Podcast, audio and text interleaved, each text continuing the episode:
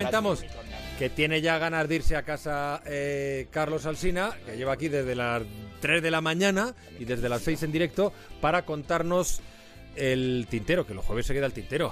Hola otra vez, Carlos. Buenos días otra vez, Juan Ramón. Mira, seguro que nuestros oyentes han oído hablar de Enrique Granados, el, el músico, que era un gran admirador de Goya, y a quien en la Primera Guerra Mundial le jugó una muy mala pasada su ópera Goyescas iba a ser estrenada en París en el año 14. La guerra hizo que se cancelara la temporada. Se ofreció a tomar el relevo del Metropolitan de Nueva York. Para allá se fue el matrimonio Granados, embarcados él y su esposa en un buque que enfrentó un temporal que no acababa nunca con lo mal que llevaban ambos navegar. Por fin llegaron a Nueva York, pasaron muchas horas allí con Pau Casals y recibieron la invitación del presidente Wilson para visitarle en la Casa Blanca. Y fue una lástima que no pudieran decir que no al presidente, porque ese viaje a Washington llevó al matrimonio a retrasar tres días su regreso a Europa. Y en lugar de tomar el buque español que hacía la línea directa Nueva York-Barcelona, tuvieron que elegir un viaje con escala de Estados Unidos a Inglaterra y de allí a Francia por el Canal de la Mancha en un vapor que se llamaba Sussex, al que un submarino de guerra alemán confundió con un barco militar, esa fue la versión oficial, y le disparó un torpedo que lo partió por la mitad. Si los granados hubieran estado en su camarote de popa, se habrían mantenido a flote, pero estaban en proa y aquello se empezó a hundir. Y no está claro si fue él, Enrique, quien se lanzó al agua a salvarla a ella o al contrario, pero lo cierto es que él no sabía nadar y que a los dos aquel día se los tragó el mar. Esta historia seguro que todos la conocíamos. Lo que tal vez no sepa algún oyente nuestro es que el hijo del músico ahogado, Enrique Granados Cal, fue un excelente nadador. Fue el primero que en España nadó al estilo crawl y participó en los Juegos Olímpicos de 1920. O que el nieto del músico ahogado, Enrique Granados Aumacellas, compitió en los Juegos de Helsinki y fue muchos años presidente de la Federación Balear de Natación, una especie de desquite familiar por la suerte que corrió el compositor. Bueno, me he acordado de esta historia al leer esta otra que es la que te voy a contar hoy. Podríamos titularla el remero olímpico que le tenía miedo al agua. Y su protagonista es un joven que se llama Datu, con dos T's, y que vive en Tallegown, que aunque suena a, a ciudad irlandesa o a ciudad de Invernalia, es un pequeñísimo pueblo de la India. Allí nació hace 24 años este joven en una familia que, como casi todas, vive de lo que cultivan en el campo, con la dificultad añadida de que el agua en esta población es bastante escasa. El mayor enemigo de sus 800 habitantes es la sequía. El agua para ellos es como el oro, es un tesoro que no tienen. Aún era un chavalín que iba a la escuela de primaria cuando ya echaba una mano a su padre, que era el que más sabía del pueblo de cómo perforar pozos. Mal que bien, el padre conseguía mantener a la familia, a la mujer y a los chavales. Pero hace ahora cinco años, cuando Datu tenía 19, el padre falleció. Y a este joven le tocó buscarse la vida para llevar dinero a casa.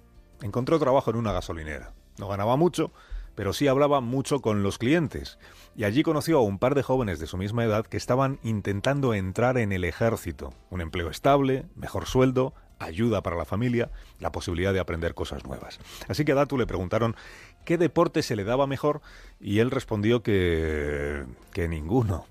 O sea que nunca había practicado ningún deporte en concreto pero de hablar con aquellos jóvenes acabó animándose a intentar entrar en las Fuerzas Armadas Indias. Y para sorpresa de todos los vecinos de su pequeño pueblo, que daban por hecho que se iba a dedicar como ellos a trabajar el campo, el joven anunció que se mudaba a Pune, a la Academia de Ingenieros del Ejército. Todo lo que le pasó después aún no se lo cree mucho. Estando allí le contaron que una de las actividades obligadas era la práctica deportiva, y que el orgullo de la academia era el equipo de remo. Estupendo, dijo Datu que en realidad no había visto un remo en su vida. Bueno, es peor, cuando le enseñaron el canal que utilizan para los entrenamientos, se quedó petrificado. Le dijeron, ¿pero qué te pasa? Y él dijo, ¿qué me pasa? Que no había visto tanta agua junta en mi vida. Dijeron, pero sí, hombre, hombre si, si solo es un canal. Él dijo, ya, ya, un canal. Y entonces les contó que él toda su vida la pasó en la aldea, habituado a la sequía que para los suyos el agua es un bien escaso y valiosísimo, ya te dije, un tesoro, y que la verdad él nunca se imaginó que pudiera existir una relación entre el agua y el deporte, o sea, que se pudiera usar el agua para hacer ejercicio. Le dijeron, madre mía, qué poca televisión has visto tú. Lo siguiente fue animarle a probar suerte como remero. O sea, apúntate, que es el orgullo de la escuela. El entrenador, fíjate, no las tenía todas consigo, porque Datu es un tipo alto, incluso muy alto, mide 1,93 y aún las tuvo menos consigo cuando el chaval se subió al bote y se cayó al agua. Eh, pero no se amilanó. Probó una segunda vez y se volvió a caer. La tercera vez se cayó de nuevo, pero a la cuarta encontró su posición y se dijo a sí mismo aquí me quedo. Digamos que le cogió gusto al bote y a los remos, y que su entrenador comprobó que para no haberlo hecho nunca se le daba muy bien. Además le dijeron que si conseguía ir ganando competiciones internas, podría aspirar a formar parte del equipo olímpico, con el reconocimiento, la fama, el dinero que eso supondría para él y para su familia. Y desde entonces no ha dejado de progresar.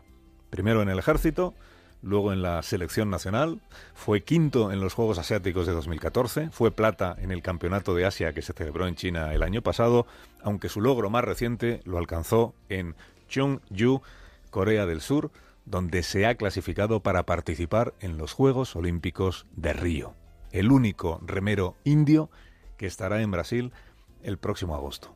Ganar una medalla es uno de sus dos sueños.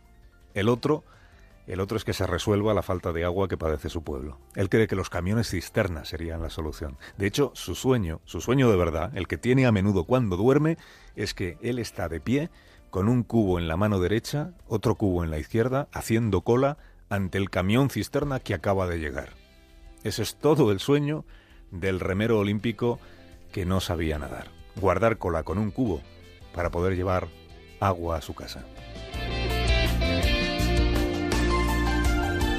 Esa otra mirada a la vida, trayéndonos tanta. Gracias, Carlos. Hasta mañana. Hasta mañana.